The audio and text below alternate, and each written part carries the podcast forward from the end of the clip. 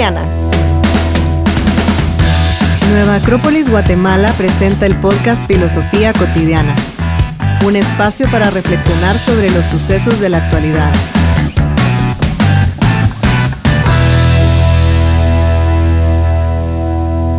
Bueno, buenas noches Paolo, buenas noches Paula.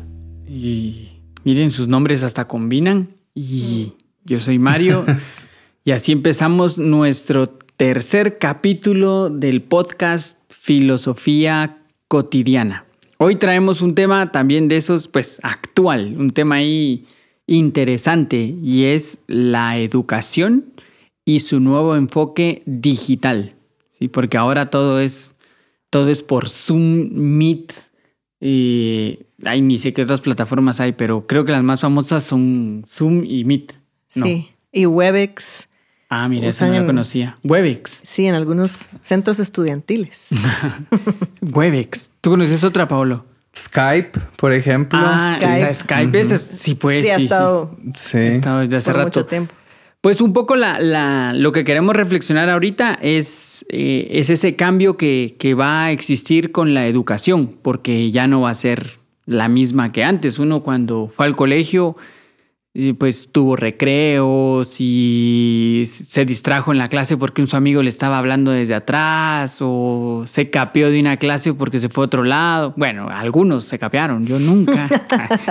Así cuenta. Ajá, sí, yo por si lo escucha alguien que me conoce, yo nunca me capié. Eh, y cosas así que eran como parte de ir a estudiar, el uniforme, forrar tus cuadernos, la mochila. Eh, cortarte el pelo, no sé, todo eso que significaba estudiar, que ahora este nuevo enfoque está cambiando.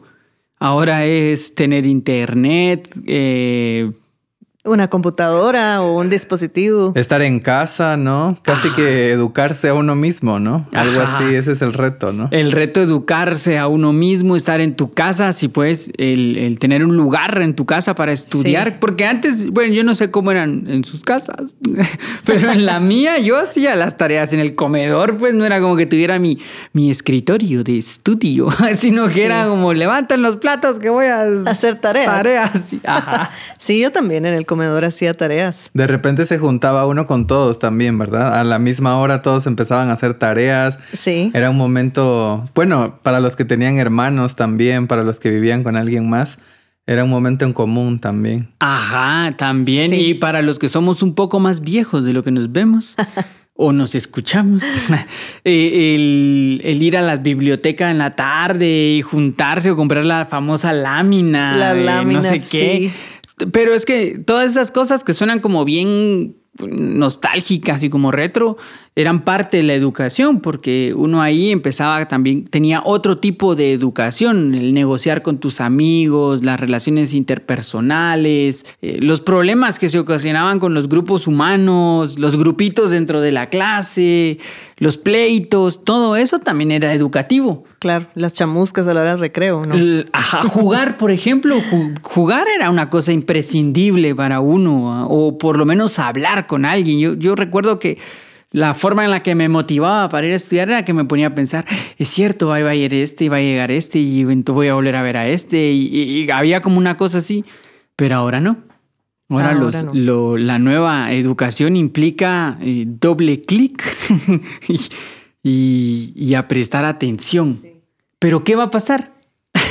Pues ¿Qué va a pasar? A ver, ¿qué va a pasar en el futuro? Pues de qué va a pasar, no, no sabemos, creo yo, qué va a pasar, pero ahora que estamos como en esta modalidad, em, sí, como tú decís, hay muchas cosas como nostálgicas en las que uno piensa, así como, ah, en mis tiempos era así o era así, y aunque no fue hace mucho, ¿verdad?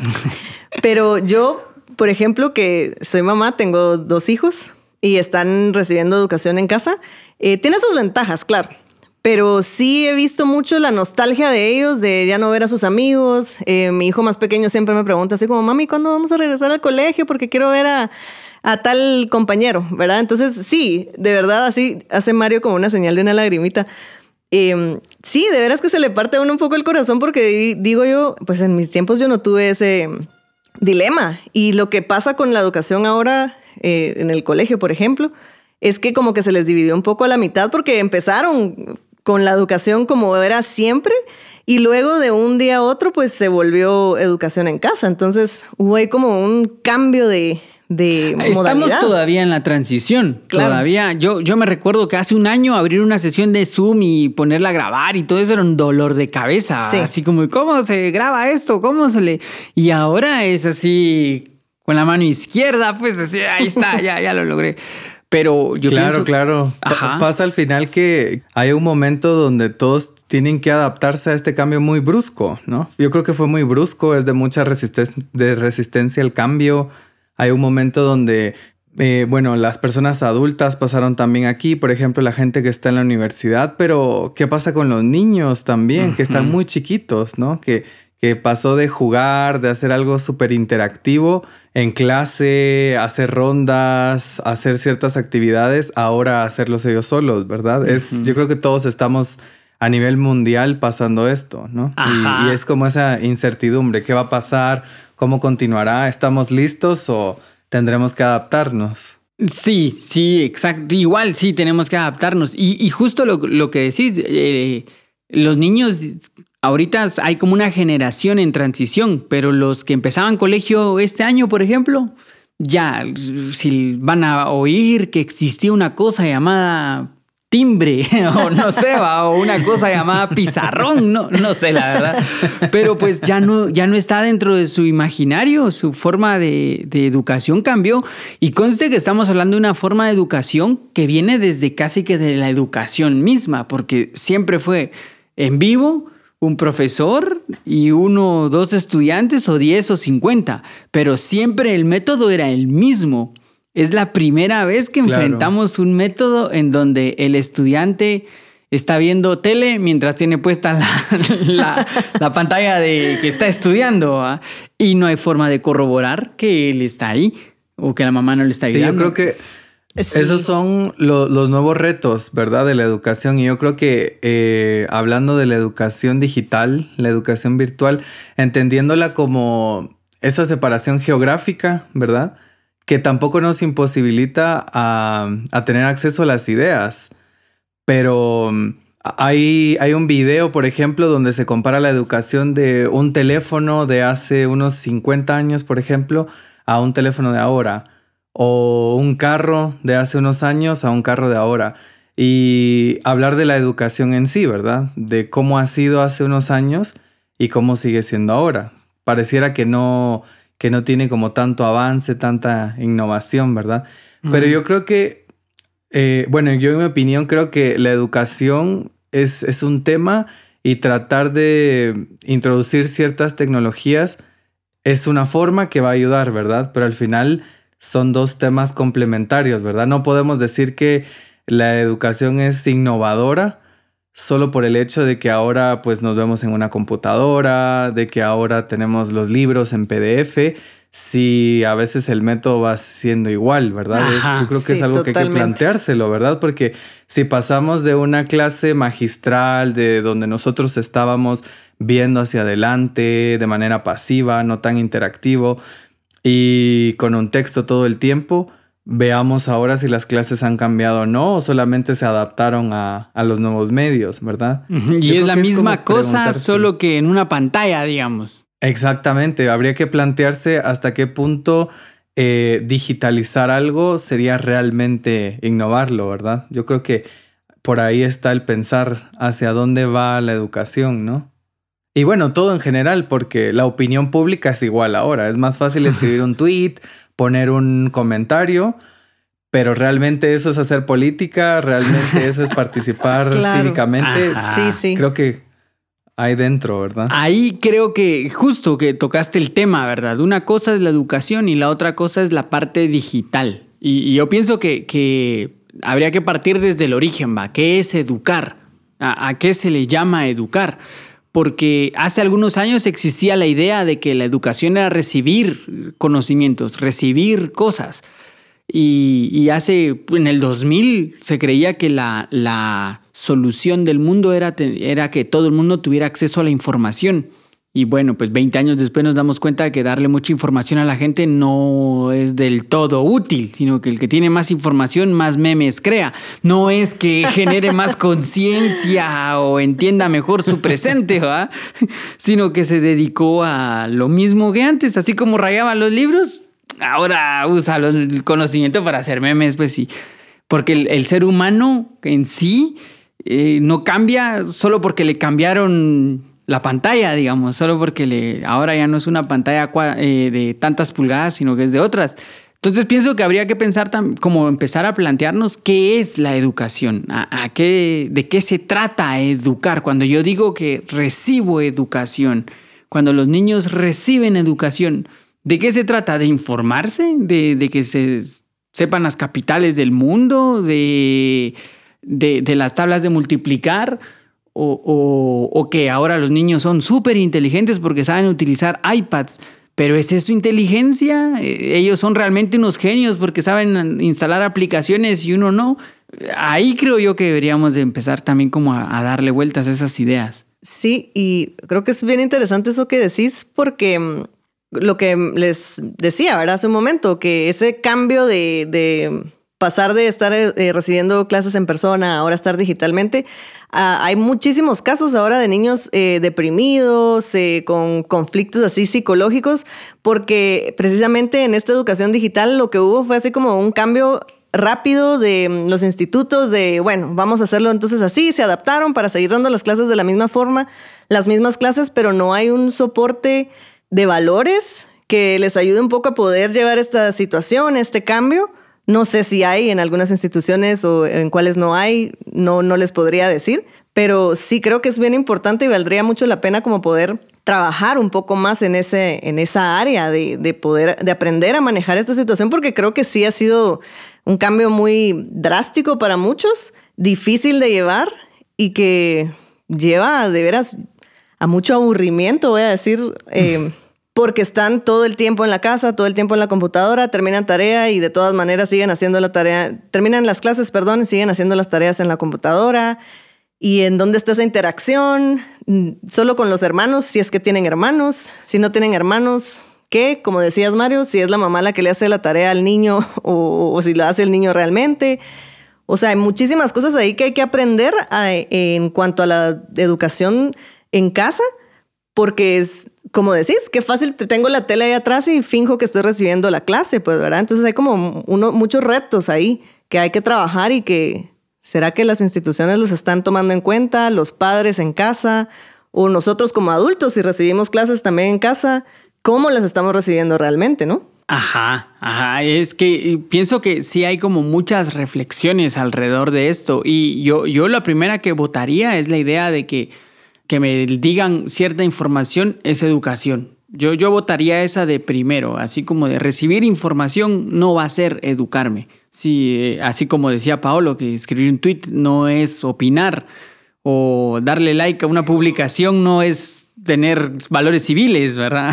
Claro, claro, ayudar, ¿no? Y, y yo creo que, pues partiendo de lo que preguntabas, ¿no? ¿Qué es educar? Sería de definir, ¿verdad? Más allá de la forma eh, hay un concepto bonito que es de poder extraer aquello que tienen las personas dentro, ¿verdad? Que la educación sea sacar de ellos, de las personas, porque el educador se da cuenta que la persona tiene algo que aportar, ¿verdad? Y le da situaciones para que pueda descubrir todas estas, ¿no? Ante la educación en línea yo veo que uno de los, de los grandes obstáculos, pienso yo, que es estar en la era de la formación o la información, ¿verdad? Si educar realmente es formar o solamente informar.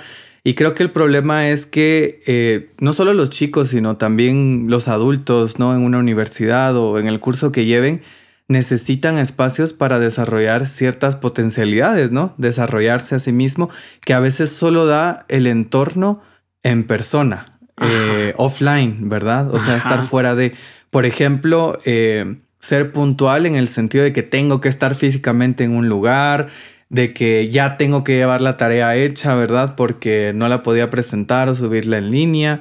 Y también presentarse al mundo, ¿no? A nivel social, platicar. Hay muchas competencias que no se pueden desarrollar al 100%, en mi opinión, en línea.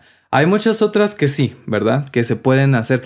Pero yo creo que las, estas habilidades blandas, un poquito más sociales, tienen que tener un contacto humano, ¿verdad? Porque al final somos humanos y tenemos que sentir a las personas cerca, ¿no? Sí, completamente. y, yo creo que, por ejemplo, del colegio hay un montón de cosas que yo no me recuerdo. O sea, por ahí recuerdo que me enseñaban cosas, pero yo no me recuerdo de un montón de cosas que a uno le enseñaron en la primaria. Pero, por ejemplo, si me recuerdo de, la primera vez que me enamoré, sí me recuerdo la primera vez que me peleé con otro mi cuate y pues cayeron los golpes, sí me recuerdo de haber perdido un partido de fútbol y la derrota y esas cosas que como al final son las cosas que me definen como ser humano. No, como ser humano no me define el hecho de saberme la tabla del 7 o, o poder decir el nombre de todas las cabeceras de Guatemala lo que me define realmente es la forma en la que interactúo con otros seres humanos. Entonces yo creo que el reto de la educación va a ser el buscar cómo esta nueva forma también extrae esa forma humana. Porque creo que el gran problema es creer que como ahora todo es digital y en el salón de clase pueden haber 600 personas, entonces todo el mundo recibe. No, a mí me parece que es al revés. Ahora que es digital tiene que ser casi que de a uno de a dos, de a tres, para poder estar hablándoles, viéndoles, eh, eh, poder generar eso lo más humano, porque ahora uno entra a una sesión de clase, 60 personas y solo tienen letras. Y hay una persona que está hablando que uno dice que es el que tiene la clase porque tiene su micrófono encendido. Y de ahí solo hay letritas. O sea, eso ya es claro. cualquier cosa. Eso no hay una educación humana ahí. Sí, es cierto. Y precisamente lo que decías, ese estar en un aula y estás, incluso el tener uno también esa, eh, ¿cómo se dice? Ese como valor de poder decirle al maestro, miren, no entendí, necesito que me explique otra vez, o, cuando le decían, uno pase al frente, o yo qué sé. Ahora en línea, de veras, a veces uno no tiene chance ni de preguntar, porque preguntaron otras personas al mismo tiempo, empezaron a hablar y resulta que se acabó el tiempo, porque como decías, Mario, hay 600 personas en la clase y qué posibilidad hay de que yo pueda hacer mi pregunta entre 600 personas. La mando por correo tal vez y entonces qué formación de carácter hay ahí si solo lo escribo y pues espero la respuesta si es que me viene a que sea diferente que yo esté presencial y que pues pueda atreverme a hacer una pregunta o a preguntarle a mi compañero de al lado y sí, esa convivencia y además lo que decías, de esas experiencias que uno vive cuando uno es estudiante, ¿verdad? De, yo qué sé, celebrar los cumpleaños de los amigos en el colegio, que uno llevaba el pastel o cualquier cosa, o sea, buenas, malas, pero que definitivamente forman el carácter y que no existen en, casa. Exactamente, son, son momentos que uno se lleva como trascendentales, ¿no? Yo recuerdo que mis hermanas eh, se juntaban con sus amigas y cada una decidía qué llevar para desayunar. Y la refa era yo llevo los plátanos, yo los frijoles, yo los Y se juntaban así con un gran desayuno, ¿no? O sea, eh, en mi opinión, es parte de esa experiencia educativa, ¿verdad? O sea, tal vez no es directamente un plan educativo, un currículum que haya que llenar, pero son esas experiencias que desarrollan, como decías, la personalidad, el ambiente con el que uno contacta que tiene sus pros y sus contras, ¿verdad? Algunos que reciben la educación en casa desde antes de la pandemia decían, bueno, no es necesario hacerlo tampoco, no nos volvemos menos sociales, tenemos otro tipo de, de momentos para socializar. Pero yo creo que también la educación digital, virtual, tiene sus ventajas, ¿verdad? Lo bonito de esta educación es el hecho de que hoy día ya no hablamos de esta educación del país, del curso, sino estamos un poquito más globalizados. Podemos tener acceso a información de otros países, la gente de otros países se conecta con otros. Por ejemplo, antes había que ahorrar cuánto dinero para llegarse a un congreso que se iba a hacer en América Latina y todos teníamos que gastar dinero y hacer. Y ahora con una, con una llamada podemos aprovechar mucho eso, ¿verdad? La información que se tiene, el impacto que se genera. Yo creo que también tiene sus, sus ventajas que hay que saber identificar también hasta dónde la educación va a poder llegar, qué cosas puede cubrir en online y qué cosas definitivamente se tienen que hacer offline, ¿verdad? Ajá, sí, yo creo que es eso, ese replanteamiento tiene que sacar lo mejor de este método. O sea, tiene que ver eso, las ventajas y ver cómo, cómo llena esos otros vacíos que está dejando este otro método. Porque también recordemos que nosotros tuvimos este método de educación de los recreos, de esto, pero este método no es tan así, de una clase con 30 estudiantes, mm, tampoco es tan, tan viejo. ¿ah? Antes la educación era una persona con un discípulo y eran los dos que sabían esas cosas. En la antigüedad, por ejemplo, cuando uno va a las escuelas clásicas de filosofía, no era que hubieran secciones dentro de la Academia de Platón o que Pitágoras era recreo para la lonchera. Lo que había era un maestro y un grupo pequeño de discípulos que como que ya se las podían mentalmente en muchos aspectos y entonces empezaban como a crear nuevas ideas. O sea, ha cambiado. lo, que hay que, lo que quiero decir es que la forma de educación ha cambiado. Sí, necesariamente tiene que cambiar. El mundo cambia, la forma de educación también. Lo que pasa es que ahorita en esta transición está, eh, hay como un, yo supongo que van a haber varios años, va, va a afectarle como a un grupo personas que muchas experiencias no las van a adquirir tan rápido. Experiencias vitales. Y claro, yo, yo igual con todo esto de lo digital, yo he podido hacer cosas que antes ni de chiste hubiera logrado aprender porque lo que dice, lo que dice Paolo, el, taller era en México y ya vas que iba a poder, o el taller era en otro departamento y yo no iba a salir de mi trabajo corriendo para llegar, no iba a llegar. Y ahora estoy en mi casa y me conecto y escucho las ideas. Pero digamos que ese es como mi privilegio, mi privilegio de que me doy a elegir qué quiero escuchar. No así para los niños, por ejemplo. Exacto, yo creo que ese planteamiento también es interesante, ¿no? Por ejemplo, el hecho de que algo sea de manera remota, que es lo que nos da la educación virtual, eh, que nosotros podemos estar ahorita en nuestra casa, y podemos educarnos, decidir como ahorita, ¿no? Voy a poner este podcast porque me parece interesante, voy a aprender. Ok, eso, eso da esa libertad. Pero y que antes también costaba, ¿no? Porque, por ejemplo, si queríamos hablar de arte, filosofía, pues casi no se encontraba mucha gente, así que hasta que uno encontraba una persona. Ahora es un poco más fácil, uno puede buscarlo en el navegador y bueno, vienen toda la lista de, de temas, de libros, de, de cuántas cosas para, para aprender, ¿verdad? Pero en ese mar de información hay que tener una reflexión, ¿verdad? De qué es lo que yo quiero para mí. Y entonces el educar también, en mi opinión, por más innovadora que sea, debería tener una pequeña parte de conservadora. Conservadora en el sentido de, de que el educador decide qué conservar qué le ha funcionado a la sociedad, qué le ha funcionado a la raza humana desde que existe y estos valores, principios, conocimientos que se sigan manteniendo porque pues las leyes no, no irán a cambiar mucho, ¿verdad? Y entonces se forma este contenido que se va, se va a dar a los más pequeños o las personas que se educan. Pero hoy día cuesta porque como que cada estudiante decide qué va a aprender y qué me sirve a mí, qué no me sirve a mí y ya se cree que entonces solo lo técnico va a servir. Pero todos estos temas de reflexión, como parece que no son tan utilitarios, mejor no los pongamos, ¿verdad? Esto no me interesa mucho, me, me interesa mejor hacer esto con esto. Entonces yo creo que por más innovadora que sea, debería llevar esa parte de, de conservar lo que a los humanos a través de los siglos han dicho esto funciona. Para mí, por ejemplo, hablando de valores, ¿no?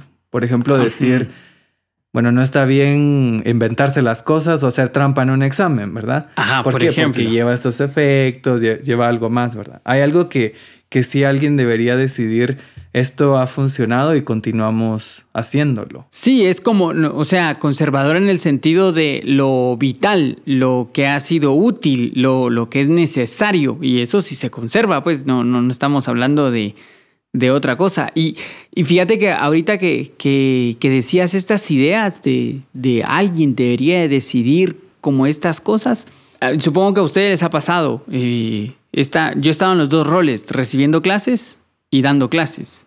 Sí, recibiendo clases, que alguien dejó mal su micrófono, que no sé qué, y que se pierde uno como en algunas cosas, o a mí mismo me distraigo y de repente es que dijo, ¿qué dijo? ¿Qué dijo? ¿Qué dijo? Ah, se me fue la onda porque no escuché los últimos 20 segundos porque justo cuando estaba mi teléfono sonó algo y lo volteé a ver y se me fue la onda. Eso como estudiante. Y a la hora de dar clases me pasó un montón. Al inicio me pasaba más que era muy difícil hablarle a una pantalla llena de letras. Y, que yo estaba exponiendo así como que eh, qué era el ente según Parménides y después preguntas, no, todo bien. no, hombre, en serio, no hay ninguna pregunta, todo el mundo estuvo atento. Me da la sensación de que no estuvo nadie, pero porque no los vi. Sí, no, no, no, no tuve ni siquiera contacto con a través de la pantalla. visual, claro. Y ese es uno de esos valores que yo rescataría, el vernos, el, el, vernos para que presentarnos al otro. Sí, que el otro, presentarme quien soy hacia el otro. Ese es uno de los que yo sí colocaría ahí como de, encienda su cámara, porque usted tiene que aprender a mostrarse a otros, conozca o no los conozca porque es parte de los valores humanos. Sí, es que finalmente eso, lo que decían, que por supuesto que hay muchas ventajas de la educación en línea, porque se acortan las distancias y uno puede eh, estudiar en una universidad de España en, un curso que estoy recibiendo en línea desde mi casa en Guatemala. Pero sí es importante el, poder sacar em, la importancia de esos valores exactamente para ser responsables también en línea, porque incluso hay algunas clases que quedan grabadas y está en mí el, ay, la voy a ver más tarde porque no pude hacerlo ahorita en vivo y la voy a ver más tarde. O voy a pagar el curso y voy a grabar ahí los videos y finalmente me dan mi certificado del diplomado o lo que sea que haya sacado. Y realmente recibí yo el curso. O sea, hay muchos valores que tenemos que tener como seres humanos y si ahora la educación va a ser así desde los niños, es súper importante que se les eh, haga saber esas cosas para que uno pueda realmente ser consciente de que, bueno, si la educación va a ser en línea, pues tengo que estar puntual, aunque sea que yo esté en mi casa y pues levantarme a bañarme por lo menos para estar eh, bien despierto al momento de recibir la clase y no con la cámara apagada en pajama, ¿verdad? Entonces, es, todos esos valores creo que los podemos inculcar para usarlos ya al momento de, de, pues si la educación va a ser así, no sé si será así por siempre o por un tiempo, pero sí tienen que existir también en casa y, depende mucho de nosotros como adultos, estudiantes, si vamos a hacerlo, o de nuestros, eh, de los padres, si tienen hijos, también de inculcarle eso a los niños, porque mm, yo personalmente les cuento una de mis experiencias. Eh, Abre tu corazón. cuando mis hijos iban a, estudiar, se iban, ¿verdad? Y cuando regresaban, pues me contaban lo que había pasado y yo, pues qué bien, qué bueno que les fue bien y eso era todo. Ahora que estoy en casa y los escucho, y yo a veces escucho a la maestra y veo que el nene no le dio tiempo de copiar. Entonces me dan ganas de irme a meter a la clase y decirle, Miss, porfa, repítale porque él no lo pudo apuntar, ¿verdad? Y entonces voy en camino a hacerlo y escucho a una mamá. Es, que lo está haciendo muy rápido, mire, por favor, vuelva a poner. Y entonces la pobre maestra lo vuelve a poner, le atropella en su clase, el niño no aprende a copiar rápido porque la mamá siempre lo está defendiendo ahí atrás. Y entonces dije yo, no, pues si yo es cuando se iban a estudiar, yo no estaba y Dios sabe cómo hacían para copiar lo que tenían que copiar y venían con las tareas. Entonces tienen que aprender a hacerlo, ¿no? Entonces yo de verdad, además que trabajo también en mi casa en el mismo horario que ellos están, procuro no poner atención cuando ellos dicen algo o, se va al internet, por ejemplo, ¿verdad? Y todas esas cosas, porque también tienen que aprender a resolver. Entonces, si vamos a tener la educación así desde pequeños, creo yo que es muy importante que los dejemos también un poco. Claro, hay cosas en las que podemos ayudar, pero como dicen, hay que enseñarle a pescar, no darle el pescado, ¿verdad? Porque entonces no, no vamos a crecer de ninguna forma. Y Por supuesto. Ajá, y lo digo porque incluso a uno de adulto le cuesta a veces, ¿verdad? Lo que les digo, está uno en un curso y pues está uno ahí y de repente uno pone la tele en mute y medio está como terminando de ver ahí la novela. Bueno, entonces, entonces, ¿qué hacemos, no? Si hubiera un equilibrio entre educación online y educación en vivo, creo que sería perfecto porque la educación también está en, esa experiencia, en esas experiencias que hablábamos que vivimos, el aprender a enfrentar las situaciones, independientemente si sea dentro del, aula de clases o si es a la hora del recreo. Pero, pero aquí, digamos, hay una cosa bien interesante que, mencionaba, que mencionaba Paolo, y es que eh, al final también una la gran responsabilidad de la educación es formar valores, que es esto como atemporal. Igual antes de lo online se graduaban abogados, pero ¿cuántos eran éticos? ¿Cuántos realmente tenían una ética de fondo o se graduaban en el método tradicional cientos de personas? Pero ¿cuántos realmente fueron mejores personas después de tener el título? Pienso que ahí podríamos incluso entrar en el debate de la educación previa, que la educación previa de lo digital era lléneme este examen que me comprueba que usted sabe y que me viene importando poco si lo integró o no a su vida, me viene importando poco si usted tiene una ética en su trabajo. Pienso que, que, la reflexión es como más profunda. Estos valores sí tienen que tener una forma de ser transmitidos. La información, la información igual se olvida. Igual uno después del examen ya no se recuerda. Miren, hasta qué edad llega uno aquí. No voy a decir yo hasta qué grado llegué, pero no hay un montón de cosas que no tengo ni idea ahorita. Y que cuando uno ve dice, sí, va, esto me lo enseñaron a mí en cuarto primaria y no me acuerdo porque el método tradicional me estaba evaluando un conocimiento, no se integré ese conocimiento. Y pienso que este, este método es lo que decía Paolo, volver a los valores. Eso debería de... no, además que la información e, es cambiante. O sea, uno se va a un trabajo, hoy tenemos un sistema, hoy se hace el proceso de esta manera y en seis meses ya no, la información va a cambiar. Es cierto, hay información en la escuela que dura más que otra, por ejemplo las matemáticas, ¿no? Pero, o sea, incluso hoy se hacen nuevos métodos matemáticos, se descubren nuevas cosas matemáticas y bueno, vamos como en este camino, pero hasta qué punto la información va a tener más peso sobre la formación, ¿verdad? O sea, hasta qué momento lo vamos a hacer. Por ejemplo, con lo que, lo que mencionabas, Paula, era como de... Yo creo que tiene sus ventajas y desventajas. Ahora en casa muchas familias han sido más unidas a la educación de sus hijos porque se han involucrado en ese proceso, eh, han estado ayudando, han estado como un poquito más eh, juntos, eh, experimentando juntos. Pero los padres son padres, ¿no? Y de repente les va a salir el instinto protector y es como de, no, a ver, repita, hágalo, no pida tanto, no haga esto. Y pasa, pasa. Y entonces ahí como que uno le quita esa parte a los chicos humano, en mi opinión. Porque algo humano es que haya ruido, aunque no nos guste, pero pasa, es humano. Sí, sí. Y resulta que en la clase en línea no se vale. Ahí sí no, por favor, todos los micrófonos apagados. ¿Por qué? Porque vienen otros temas, ¿verdad? Que va a interrumpir, que la señal, que todo. Pero en una clase normal no sería así? O sea, uno escucharía así el cuchicheo de, ay, sí, mira, y alguien y que la gente pasándose papelitos.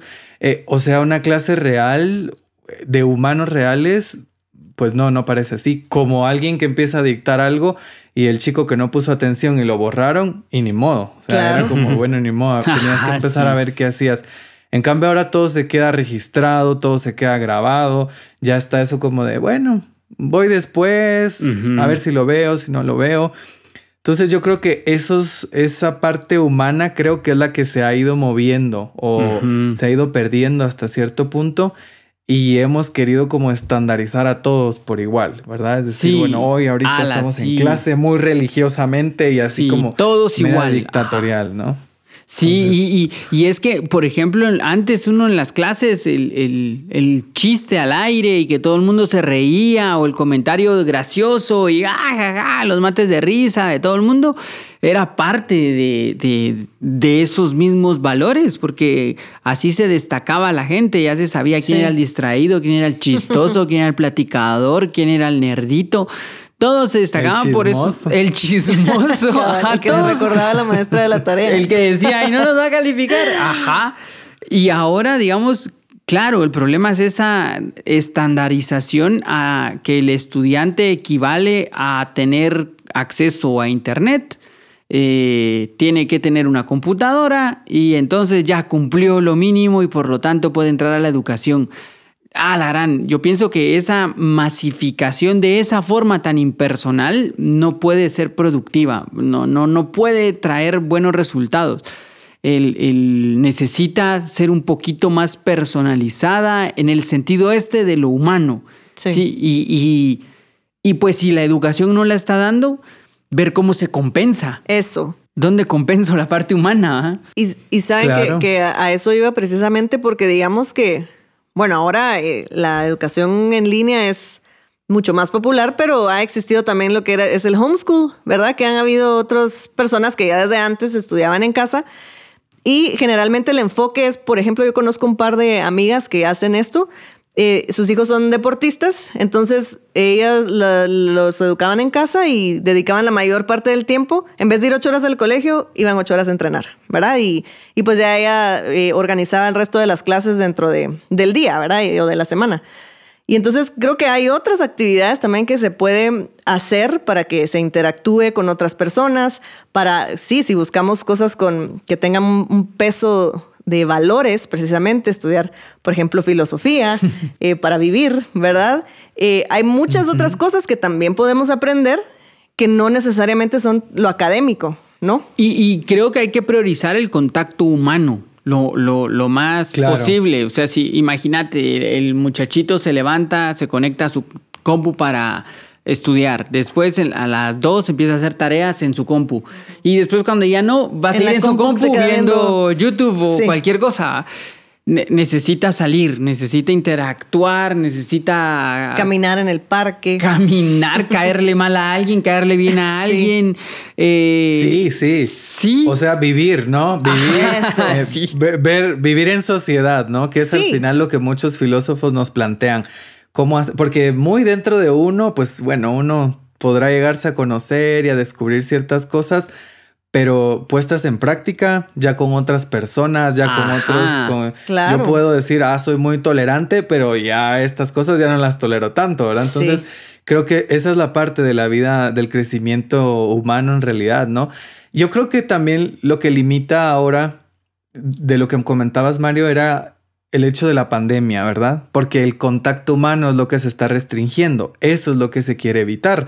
El estar cerca de alguien, el estar. Entonces, yo, ese es para mí uno de los grandes obstáculos de la educación digital hoy comprendido, ¿verdad? Porque si sigue el futuro, tendría que ser integrarlo, ¿verdad? Como hablas al final, integrar actividades en persona. Está bien, eduquémonos cuatro días a la semana, pero uno, lleguemos, ¿verdad? Porque, por ejemplo, yo también conozco unos que tenían clases en, en casa. Y educación física había que llegar a hacerla a un espacio, ¿verdad? Al colegio. El viernes tenían que presentarse todos para hacer algo. O sea, sí tenía que haber convivencia y tenía que hacerlo, lo venían manejando así. Y ese creo yo que es lo que nos está impidiendo ahorita. El que nos está diciendo, por favor, a un metro de distancia, restringanse. Sí, sí. Y, lo, lo, fregado de eso es, es justo que eh, al final solo se crece como ser humano conviviendo con otros seres humanos. Antes de la convivencia todo es teoría. Yo solo en mi cuarto frente a una pantalla soy lo máximo.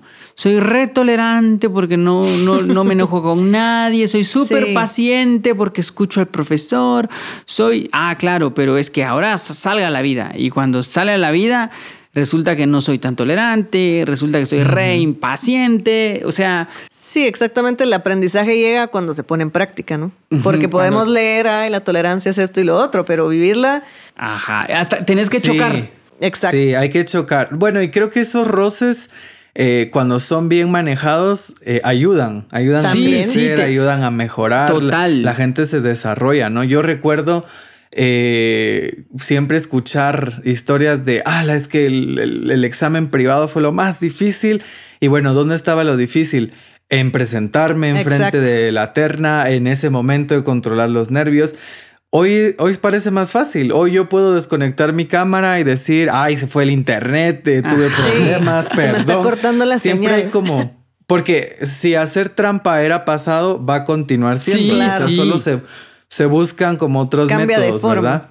Sí, total, total. Y yo creo que al final eh, tiene mucho que ver con lo que ah, se hablaba en el podcast de los influencers. O sea, qué tipo de sociedad es la que está afuera, ¿verdad? Porque hoy parece que se valora más que la gente sepa información a que se desarrollen estas, estas cosas. Sí, total, que, que, presuma información. Entonces se ve, se ve a las personas como un producto, como decir, alimentémosle la cabeza y el cerebro y que vengan a decir y a repetir, porque una persona no puede retener lo que cinco sí pueden, ¿verdad? Ajá. Pero es como un concepto para mí como muy materialista de, bueno, ¿cómo le sacamos el jugo a esa persona ahorita? Y, creo que no es el objetivo al final, ¿verdad?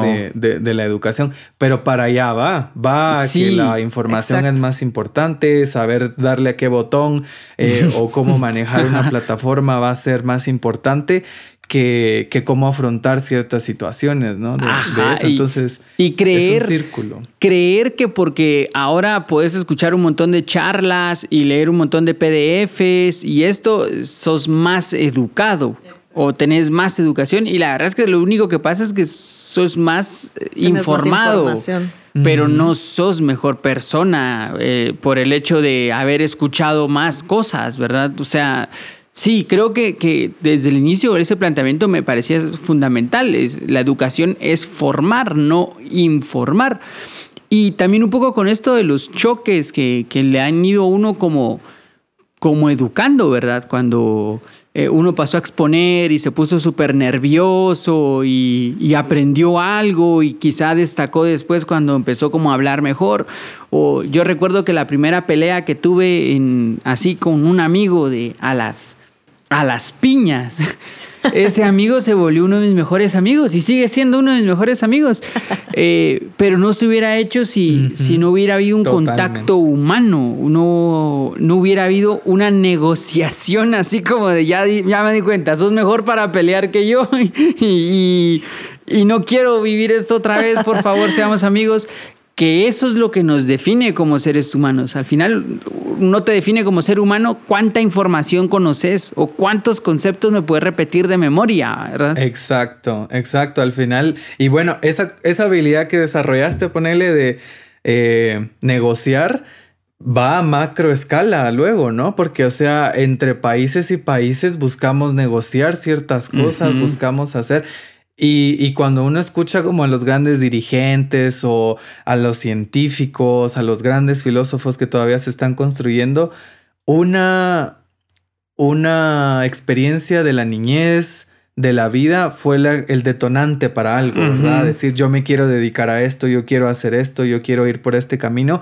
Y hoy creo que em, se envuelve más de manera pasiva. Las personas para mí están recibiendo hoy y entonces no veo mucha innovación yo a veces, como decir, bueno, ¿y dónde está la innovación educativa si solamente recibimos, recibimos, recibimos y no hay como esa creación y, de buscar, ¿verdad? No todo el panorama es, es negativo, ¿verdad? Porque no, no, no es solamente así, hay, hay muchas cosas que se pueden aprender en línea, por ejemplo... Yo he trabajado en línea desde hace cinco años, desde hace que empezara la pandemia y he podido ver cómo las personas han podido evolucionar ciertas competencias, ¿verdad? Pero yo creo que lo importante es no olvidarse que estamos tratando con humanos, ¿no? Y eso cuesta en una clase ya de 600. Para mí eso ya no es muy productivo, ¿verdad? Por ejemplo, he visto clases de 150. Bueno, 150 creo que en las, algunas universidades todavía se llegaba en clase, Pero cuando pasan de eso, es no, ya no. Yo creo que ya eso se volvió. Ya eso es un Facebook Live, ya no es una clase, ¿verdad? Para interactuar. Exacto. Sí, ese ya no. Ahí es muy difícil que te vayas a formar. Ahí si tuviste, si tuviste suerte, te informaste. Pero de ahí es eso, es recibir el diploma, colgarlo en mi pared y decir que, que tengo tal cosa, pero que al final de cuentas no garantiza mi esencia humana. No soy mejor ser humano por haber escuchado más charlas, sino soy mejor ser humano eh, cuando viví mejor esas cosas. Sí, y creo que finalmente sí, mm, eh, lo que decías, Pablo, seguramente para allá vamos, ¿verdad? Para que todo siga siendo como muy digital, educación en línea, etcétera. Entonces tenemos que eh, reflexionar realmente en, bueno, si esto es a lo que, a lo que vamos, al camino que nos está llevando la, vida, ¿verdad? La, situación mundial, ¿cómo voy a yo integrar todos estos valores dentro de mi rutina, ¿verdad? Y, no caer solo en eso, em, informarme, informarme, informarme y, ya, ¿verdad? Sino cómo lo voy a poner en práctica. Eh, eventualmente pienso yo que debería haber también más espacios para uno poder interactuar en grupos más pequeños de ciertas cosas, o sea, podemos buscar en dónde podemos practicar estos valores y ver cómo, mientras podamos hacerlo en persona, creo yo que es ideal, no es lo mismo llegar y saludar, vengo a clase y veo a Mario y lo saludo y le doy un abrazo a que lo vea en la pantalla y le diga hola y mute el resto de mi clase, ¿verdad? Entonces creo que sí hay definitivamente mucho valor en, ese, en, ese, en esa interacción en persona eh, con, con las demás personas. Pero si vamos para allá, creo que todavía estamos como a tiempo de empezar a buscar espacios también en donde podamos cultivar estos valores, todas estas cosas, lo que mencionabas también, atemporales, ¿verdad? Que, que hay que seguir llevando a, al siguiente paso y a cómo va cambiando las eras.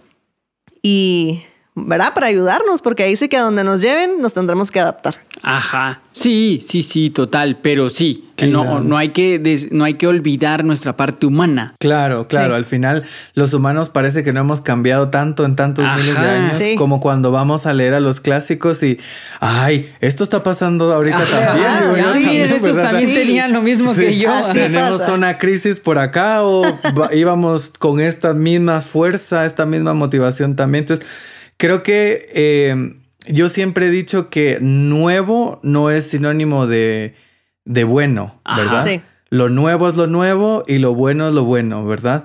Al final, hoy parece que, que se malinterpreta, porque los abuelos, los tatarabuelos, los padres que no tenían una computadora, no hacían sus grabaciones, no eran menos competentes o menos capaces que nosotros. Ni nosotros a, la hora de tener estas, estas tecnologías lo superamos en, en, algo.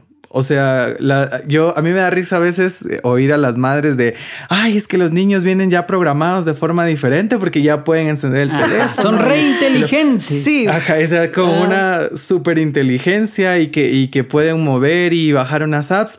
Y yo, bueno, inteligente el niño o, el ingeniero que el se programador lo, lo, pudo hacer un niño, ¿verdad? O sea, va mucho a eso, ¿verdad? Al, al no caer a veces en, en una caverna, como nos decía Platón, ¿verdad? o sea, al salir un poquito de acá y decir, bueno, realmente cómo somos los humanos como humanos, ¿verdad? Conocernos y lo peor sería irnos al mundo de, de volvernos máquinas. Sí. Pero yo no creo que pase. No yo espero que no pase. La, verdad, espero de corazón que, que, que, siempre ese espíritu humano, esa como rebelión a esa masificación exista y que alguien diga, mira, mi charla digital no define quién soy. Y sabes que puedo seguir cultivándome como persona, puedo seguir siendo una buena persona a pesar de la parte digital. Pienso que el momento de la reflexión de si la tecnología va a ser aliada o no es este.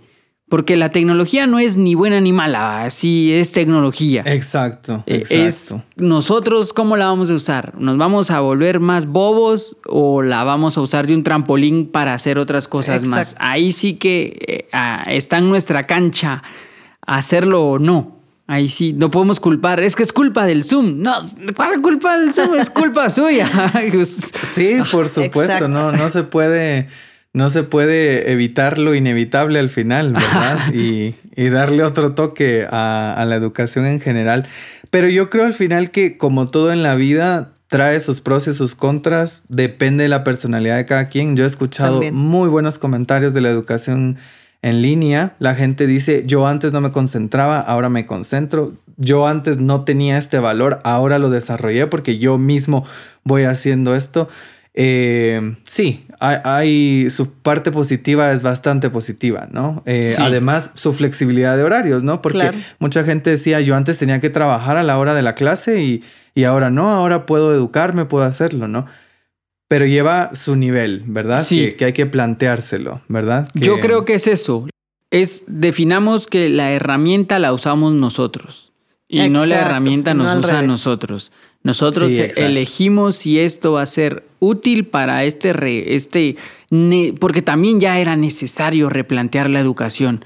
Ya era necesario volver otra vez a reflexionar sobre qué es educarse sobre a quién le están dando el diploma y si ese diploma realmente tiene una importancia dentro del ser humano o solo es un abogado más de los 25 mil abogados más que solo están viendo cómo ganan dinero o si de verdad habían valores ahí que lo definen como una persona que busca la ley. O sea, ya había que reflexionar sobre la educación y creo que esta esta circunstancia específica que estamos viviendo a nivel mundial nos lleva a eso. Replanteémosla. Tenemos esta herramienta, ¿qué vamos a hacer? ¿Qué, vamos a hacer con ella? ¿Nos vamos a perder en el agujero negro, como decía Paula? ¿O, vamos a, empezar a, plantear una nueva forma de, formarnos? Sí, completamente está en nuestras manos. Como decís, no es de que nosotros nos volvamos esclavos de, sino vamos a utilizar las herramientas a nuestro favor y estemos atentos a eso, ¿no? Sí, sí. Sí, la atención sobre todo, ¿no? La atención a, lo que se está haciendo, a lo que se quiere lograr y al objetivo que se le quiere dar a la educación, ¿verdad? O sea, al final educar para qué, ¿no? Ajá. ¿Para qué se va a hacer, ¿no? Exacto. ¿Para qué va a servir, ¿no? Y la verdad es que uno podría hablar horas de este tema porque todos estos temas, yo pienso que es, ese es un poco el objetivo que tenemos con este podcast reflexionar sobre cosas cotidianas, cosas que nos están pasando ahorita y no es traer la solución o esto es lo que tenemos que hacer. No, porque es esto, darle eh, la posibilidad a cada uno de replantear algunas ideas. Y en este caso, replantearme mi acercamiento a la educación, replantear mi propia formación y utilizar la tecnología como cuando se inventó el papel, como cuando se inventó la imprenta, como cuando se inventó la máquina de escribir, como cuando se inventó la computadora, las impresoras. Bueno, esto es otra cosa más dentro de ese proceso. Y seguramente cuando se inventó la máquina de escribir hubo algunos que no, tenemos que regresar a la mano porque se van a perder habilidades, músculos de la mano. Y cuando la compu me recuerdo que decían es que van a perder la oportunidad de la perfección porque ya no se puede tachar y no sé qué. O sea, así es, la evolución es así, pero depende de nosotros si eso nos va a servir para bien o, o nos va a volver cada vez más brutos. Vamos a tener un montón de información y brutos en el fondo. Exacto. Claro, como decías, Pablo, al final ah, es ver lo temporal y lo atemporal, ¿verdad? ¿Qué cosas deberían estar presentes hoy como lo estuvieron hace años? ¿Y qué cosas de forma se pueden ir cambiando, ¿verdad? ¿Qué cosas se pueden adaptar? Exacto. Sí, totalmente de acuerdo. Pues gracias, Paolo. Ahí te vamos a seguir invitando en otros temas que ya tenemos en el futuro para que nos puedas venir a platicar un poco, porque un poco esa es la idea, reflexionar en, grupo. Gracias a ustedes, gracias a ustedes por la invitación. Yo encantado. Además que eh, me encanta conocer también otras opiniones, encontrar personas que piensan cosas similares o que no lo hacen, pero, pero que invitan a, reflexionar, ¿verdad? Porque al final, como decías, no podemos venir tampoco con todas las soluciones porque no es tan fácil llevar a la plasmación una idea, ¿verdad? Pero empezar a cuestionarla ya es empezar con el trabajo, ¿verdad? Así que muchísimas gracias por, por la invitación y, y, y por lo bien que, que me hicieron sentir. No, Se nos fue, no, no puede ser, Paolo. Y yo justo iba a decir, gracias, Paolo. Un abrazo hasta Shela. Ajá. A ver si regresa. Bueno, estábamos justo ya terminando. ¿No me escuchas? Ahí está. Ahí está, Paolo, te quedaste, te quedaste, a la mitad de ah. una frase.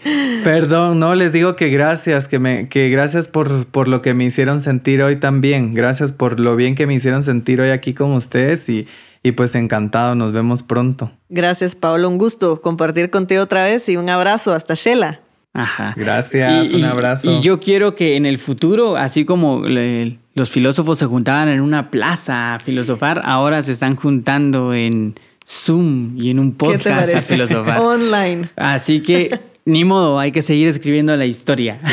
Así es. sí, definitivamente. Eh, gracias, Paolo. Gracias, Paula. Gracias, Gerson. Y nos seguimos platicando. Cuídense. Gracias, Gerson.